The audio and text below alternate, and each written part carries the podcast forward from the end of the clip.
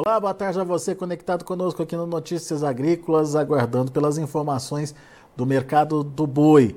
A semana está fria, digamos assim, começou aí é, olhando para os preços praticados na semana anterior e principalmente é, apertando o freio aí em relação a novas precificações. A gente viu um, uma regressão dos preços ofertados pelos frigoríficos já acontecendo em São Paulo, porém, aparentemente os negócios deram uma travada. É, pouca participação do pecuarista nesse momento e agora a gente precisa ficar de olho no tamanho das escalas de abate. Para explicar melhor todo esse cenário para a gente, o meu amigo Fernando Henrique Iglesias, lá da Safras e Mercado, está aqui já no vídeo com a gente. Bem-vindo, viu, Fernando? Obrigado por nos ajudar a entender a dinâmica do mercado. Já começamos a ver esse movimento de freio puxado aí na semana passada, as cotações já não evoluíam e essa semana a gente é, já vê cotações inferiores à da semana passada. É isso, Fernando? Boa tarde, boa tarde a todos que nos acompanham aqui no Notícias Agrícolas. É sempre um enorme prazer participar aqui mais uma oportunidade, né? E sim, os preços do boi deram uma esfriada realmente, né? Só para dar um pouco de contexto, na última semana de junho chegamos a ter negócios ali a 260, 265 por arroba, e nessa oportunidade é, os frigoríficos aproveitaram essa, esse momento de preços mais altos para fazer para conseguir uma frente ali nas escalas de abate, alguma dianteira, e agora já passaram a testar preços mais baixos em São Paulo. Ainda acontece alguma alta dos preços no centro-norte brasileiro, pensando que nessas, nessa região ali, Mato Grosso, Rondônia, é, Pará, Acre, o movimento Tocantins, né, os preços começaram a subir ali de uma maneira um pouco mais tardia, é, ainda acontecem altas nessa região do país. Agora, para São Paulo especificamente, Mato Grosso do Sul também, a dinâmica é um pouco diferente.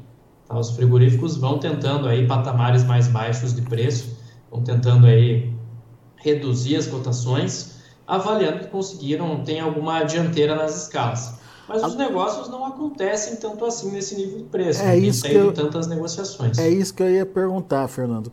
É, a comercialização não é a mesma, então. Eles compram mais pouco. É, exatamente. Até tem relatos de negociação nesse patamar de preço, mas são negócios pontuais, não chega assim a serem negócios avolumados. Então, por isso que é importante, muito importante monitorar duas variáveis de mercado interno, né? A primeira delas é o comportamento das escalas de abate, qual que é a posição das escalas de abate na indústria. Hoje os frigoríficos em São Paulo aí estão trabalhando com seis, sete dias úteis escala aí de dianteira. Já deu uma encurtada, já chegamos a ter aí nove, dez dias úteis é, diante de, depois daquele volume de compras, né, no final de junho, de 260 a 265, agora a escala já está trabalhando um pouquinho mais curta novamente. E o outro aspecto que precisa ser mencionado é o atacado, tá? a situação do atacado, e também vamos ter que olhar para as proteínas concorrentes, em especial carne de frango. Muito bem. Daqui a pouquinho a gente fala do atacado, mas deixa eu só entender uma coisa. A gente então já começou a ver essa escala recuando, Fernando. Sim, sim, já começamos, já percebemos essa escala um pouquinho mais curta, já percebemos esse encurtamento ali na, nas praças paulistas, essa uma dificuldade um pouquinho maior de fazer escala nesse preço mais baixo. Agora a grande variável é o seguinte: se o frigorífico vai conseguir fazer as compras é, que ele precisa nesse nível de 250, 255. Se efetivamente conseguir, se ele conseguir dar sequência às escalas nesse patamar, aí o mercado vai ficar com uma propensão maior à queda de preços. Mas se o mercado ficar pouco fluido, é, as negociações não evoluírem agressivamente, aí sim a gente pode ver alguma recuperação das cotações da arroba daqui no final do mês. Mas aí vai depender demais de como que essa evolução das escalas vão, vai acontecer e também em relação das vendas da carne no atacado e o fluxo exportador. Pois é, o que, o que a gente entende, né, Fernando, é que assim, Chegou num preço que interessou ao pecuarista, apareceu oferta. No caso 260, 265 que você colocou. Será que, é, é, enfim, se, se aparecer ou se evoluir o preço de novo, vai aparecer mais oferta? É, ainda temos oferta aí meio que é, na manga aí para ser colocada no mercado, Fernando? O contexto da oferta agora para julho é bem diferente do que era no mês passado, né? Junho era um mês ainda de oferta residual de animais de safra, ainda havia animais de safra no mercado, agora já tem uma oferta bem menor, né? A oferta está bastante reduzida, então isso vai dificultar um pouquinho esse, é, esse avanço das escalas, mesmo com, preço um pouco, é, com preços maiores. Tá? Então não vai ser tão simples assim fazer as escalas de abate agora durante o mês de julho, em função justamente desse quadro de oferta. O grande impeditivo de altas mais consistentes da arroba do boi gordo hoje é basicamente a situação da demanda. Nós temos uma situação da demanda bastante complicada hoje, tanto no mercado interno quanto para a exportação. Pois então, é. E o daí, da exportação preocupa também. Por isso que quando você fala para ficar de olho no, no preço do atacado, para sentir se tem oferta ou não no atacado que justifique é, uma melhora de preços, é isso? É, exatamente isso. A primeira quinzena do mês agora, que tá, vai terminar agora dia 15, né, evidentemente, é, nós acompanhamos alguma recuperação dos preços da carne no atacado, sim. Teve uma recuperação, não foi um movimento espetacular de alta, mas o atacado aí, o boi casado está trabalhando seus, no nível de 16,40, 16,50. Tá? Teve uma recuperação nessa virada de mês. Mas, de qualquer forma, o que está pesando muito nessa formação de preço é a situação da carne de frango. Tem muito frango sendo ofertado no mercado interno. Em, é, no varejo, isso é bastante perceptível, as promoções aparecendo nos supermercados, nas prateleiras. Então, é bastante notável essa, essa situação e isso acaba pesando demais naquela parcela da população que tem uma menor renda, que recebe aí dois, três salários mínimos. Essa parcela da, da, da população vai acabar optando por proteínas mais acessíveis, por proteínas que causem menor impacto na renda. Tá? Então, a carne de frango ela está muito mais competitiva quando nós comparamos com a carne bovina e também com a carne suína. Então, isso acaba fazendo muita diferença na, na movimentação da indústria tá? em relação à venda dos produtos. Muito bem. Então temos aí a carne de frango competitiva, temos aí as escalas de abate e você falou das exportações, Fernando. Isso me preocupou um pouquinho. O que, que aconteceu com as exportações? Primeira semana saiu o relatório ontem, né, do CSEX. Parece que também deu uma, uma redução aí, ou teve uma redução aí é, dos volumes exportados e do, do, do, da receita também? Todas as variáveis ali que são mensuradas apresentaram queda. Preço, receita, volume, tudo isso esteve mais baixo quando nós comparamos ali com julho de 2022, tá? Para se ter ideia, é, ano passado, tonelada da carne bovina pago pelo, pelo importador chinês estava acima de 7 mil dólares a tonelada. Na média do, dos demais, ali estava em 6.359. Tá? Agora, julho de 2023, ainda não tem como a gente separar né, os dados por países, etc. Mas a média das vendas ficou em 4.862 dólares. Tá? Então teve uma queda importante nesse período, que afeta logicamente na arrecadação. O ano passado, nessa época do ano, o Brasil arrecadava aí mensalmente mais de um bilhão de dólares em venda de carne bovina. Então isso motivava a indústria é, a manter os preços do boi gordo num patamar um pouquinho mais, um patamar mais alto do que é hoje. Tá? É natural que seja assim. O boi, o, o mercado do boi, a indústria, ela tem essa, é, essa variável em termos de formação de receita que afeta demais as estratégias dela na compra de gado.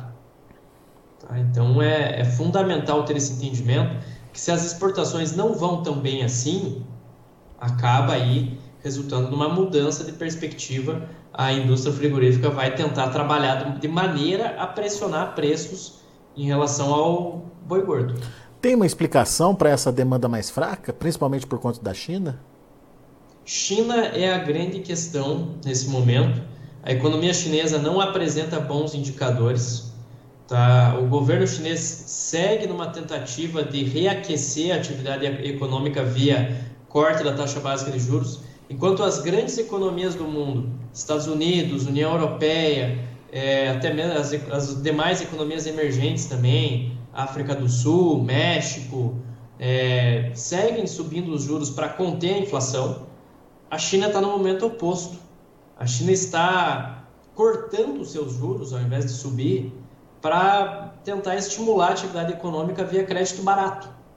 Tá? Basicamente, ela corta os juros é, visando ali favorecer o crédito imobiliário, favorecer a construção civil, tentar dar uma reaquecida na economia, estimular o consumo, estimular o investimento. Tá? O ônus dessa estratégia, quanto todas, quanto as demais economias mantêm juros altos, o dinheiro acaba saindo do mercado chinês, que é bastante lógico. Então isso está promovendo a desvalorização cambial na China. O yuan hoje trabalha próximo aí a 7,30 por dólar. Ele está bastante desvalorizado. Para as exportações chinesas, isso é fenomenal, isso é ótimo. A China vai conseguir aí vender é, de maneira muito competitiva todos aqueles produtos que ela vende, produtos têxteis, componentes eletrônicos, químicos e assim por diante, né, no mercado. Mas ela não vai ter a mesma facilidade quando se trata de importação. Tá? As importações se tornam mais caras nesse processo de grande desvalorização cambial. Então, muitas vezes, para compensar essa desvalorização monetária, o importador chinês vai tentar baixar preços em dólar é, de carne bovina, carne suína e carne de frango. Outro aspecto também que agora a gente vai entrar né, é a crise da suinocultura chinesa. A suinocultura chinesa segue em crise e, querendo ou não, como aqui no Brasil o padrão de consumo, a preferência é pela carne bovina, lá na China essa preferência é pela carne suína. Então, isso acaba interferindo é, todo o nosso contexto de exportação. É, tem a China demandando menos, tem a concorrência com a carne de frango aqui no mercado interno, que no final das contas justifica uma demanda menor também. Tem essa, essa questão dos frigoríficos buscando ajustar aí a oferta e demanda e, consequentemente, buscando ajustar preços da arroba. Ou seja, é um ano complicado, hein, Fernando? Para entender esse mercado, precisa aí de, enfim, de muitas aulas, né? São muitas variáveis agora em 2023, né? É, temos muitas questões relacionadas à demanda. A oferta, já havia a percepção realmente que 2023 seria um ano de maior oferta, seria um ano de maior descarte de matrizes, seria um ano em que a produtividade média, todo aquele investimento que foi feito ao longo da cadeia produtiva de 2020 para cá, ia ser traduzido em capacidade produtiva. Tinha essa percepção. Isso é característico do ciclo pecuário. Agora, as questões relacionadas à demanda, elas também estão pegando agora dentro do mercado brasileiro. Quando nós, eh, quando aqui no Safras e Mercado, nós projetamos o setor carnes, fizemos as projeções do setor carnes para 2023, que nós tínhamos entendimento que realmente haveria uma maior oferta de carne bovina no mercado. Por conta disso, a avicultura de corte e a suinocultura teriam que fazer ajustes produtivos para se adequar a esse aumento de oferta da proteína que é a preferida da população brasileira. No entanto, a avicultura e a suinocultura não fizeram esses ajustes. Hum. Então, ainda estamos convivendo com um adicional de oferta Tá? E, e já adiantando para quem está nos acompanhando aqui no Notícias Agrícolas, que no final desse mês é, divulgaremos os dados, as primeiras projeções do setor carnes para 2024. Tá? Quais, são, quais vão ser as estimativas de abate e de produção de cada uma das proteínas aqui no Brasil para o próximo ano. Então, vamos trazer bastante informações interessantes ali para tomada de decisão em 2024. Muito bem. Meu caro, vamos ficar de olho aí no que pode acontecer. O fato é que nem o mercado futuro tem sinalizado uma mudança muito, muito significativa, né? Aliás, mercado futuro muito em linha com o que está acontecendo no mercado físico, né? Exatamente. O mercado futuro tá, todos os contratos de julho a outubro estão trabalhando dentro dessa banda de preço que a gente mencionou, de 250 a 255 reais. O único que está um pouquinho acima desse patamar é o contrato novembro mas o restante ali de julho a outubro, todos trabalhando nessa faixa realmente de 250, 255. Tá? É um momento complicado para um momento é, de preços bem mais baixos se nós compararmos aí com 2021, 2022, mas de qualquer forma ele ainda oferece perspectivas de rentabilidade para o pecuarista é, brasileiro desde que ele use as ferramentas de gestão. Tá? Vamos bater de novo nessa tecla. É, esse ano de 2023, é um ano que deixa muito claro para as principais commodities brasileiras de como essas ferramentas de gestão de preço, gestão de risco, são importantes na hora de fechar as contas, na hora de ter uma boa receita, um bom resultado do negócio. Tá? Ferramentas ali de, de proteção em bolsa, hedge, etc., é, são muito bem-vindos em anos como esse de 2023. Realmente precisa proteger todo esse investimento que foi feito ao longo da cadeia produtiva, que já vem de anos, né? É. O produtor brasileiro está colocando, não só o pecuarista, né? Está colocando muito dinheiro dentro das atividades, produtor de milho, produtor de soja, assim por diante, e precisa preservar todo esse investimento que está sendo feito. Muito bom ficou na dúvida, quer entender que ferramentas são essas, como fazer, enfim, é, Safras e Mercado está à disposição, como outros, outras casas também têm essa disponibilidade aí ah, para que você entenda e participe e mais do que isso, como o Fernando falou, se proteja. É um ano de se proteger, é um ano é, de entender o mercado, é, entender o que está acontecendo, mas não pagar para ver, porque as, as mudanças podem acontecer do dia para a noite, como a gente já viu acontecer. É, por exemplo, estamos passando por uma semana onde a expectativa de todo mundo era que o mercado continuasse crescendo. Por que está é, caindo agora, né? Ninguém estava prevendo isso, então vamos ficar atento aí para as possibilidades de é, se assegurar e se proteger, certo, Fernando? Exatamente isso. O mercado tem muitas variáveis hoje. É, só para pensar, né? precisamos pensar na situação da economia chinesa, pensar em como é que estão tá as questões que envolvem demanda doméstica, tudo isso interfere nos preços da roupa do boi gordo. Pois então, é. É, são muitas variáveis e realmente precisa ficar atento com, essas, com as informações, com as notícias que são divulgadas no dia a dia, para realmente conseguir tomar as decisões de maneira mais assertiva. Boa. Fernando Henrique Iglesias, meu amigo, obrigado mais uma vez pela sua participação. Volte sempre. Eu que agradeço, é sempre um prazer participar e até uma próxima oportunidade. Grande abraço a todos. Até a próxima. Vamos ver, vamos ver lá na B3, no Mercado Futuro, como estão os negócios? De olho na tela, você acompanha comigo agora. Vamos lá. Mercado do boi para julho, ah, o mercado tentando, esboçando ali uma reação 0,28% de alta, R$ 253,20. Agosto no vermelho, com queda de 0,08% a R$ 252,80. Setembro também na casa dos 250, R$ 251,60, queda de 0,16 e outubro também nesse mesmo patamar, R$ 253,45. No caso de outubro, uma altinha aí de 0,14%. Indicador CPEA fechou o dia de ontem com queda de 0,6% a R$ 254,70. São os números do mercado do boi.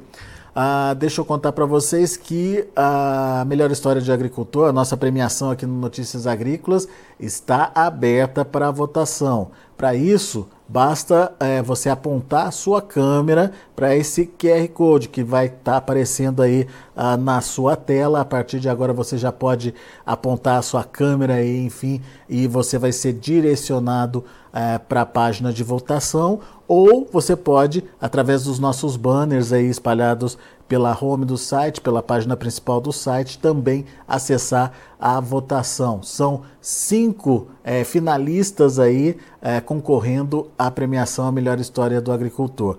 Vai lá, assiste as histórias, vê qual é a sua preferida, enfim, não deixe de participar não, afinal de contas é uma forma de prestigiar o, o produtor brasileiro é, e você como produtor rural precisa dar esse crédito, essa participação, essa valorização para as histórias que vêm do campo também. Nosso patrocinador, a Singenta, também tem um recado para você. Você já conhece o Acessa Agro? É a plataforma de benefícios da Singenta. Nela você ganha pontos através da compra de produtos da empresa. São mais de 3 mil itens que podem ser trocados pelos pontos adquiridos. Vá agora mesmo ao acessaagro.com.br e conheça todas as possibilidades de troca é, aí para a sua é, propriedade. Se você é agro, acessa Daqui a pouco a gente volta com outras informações e mais destaques.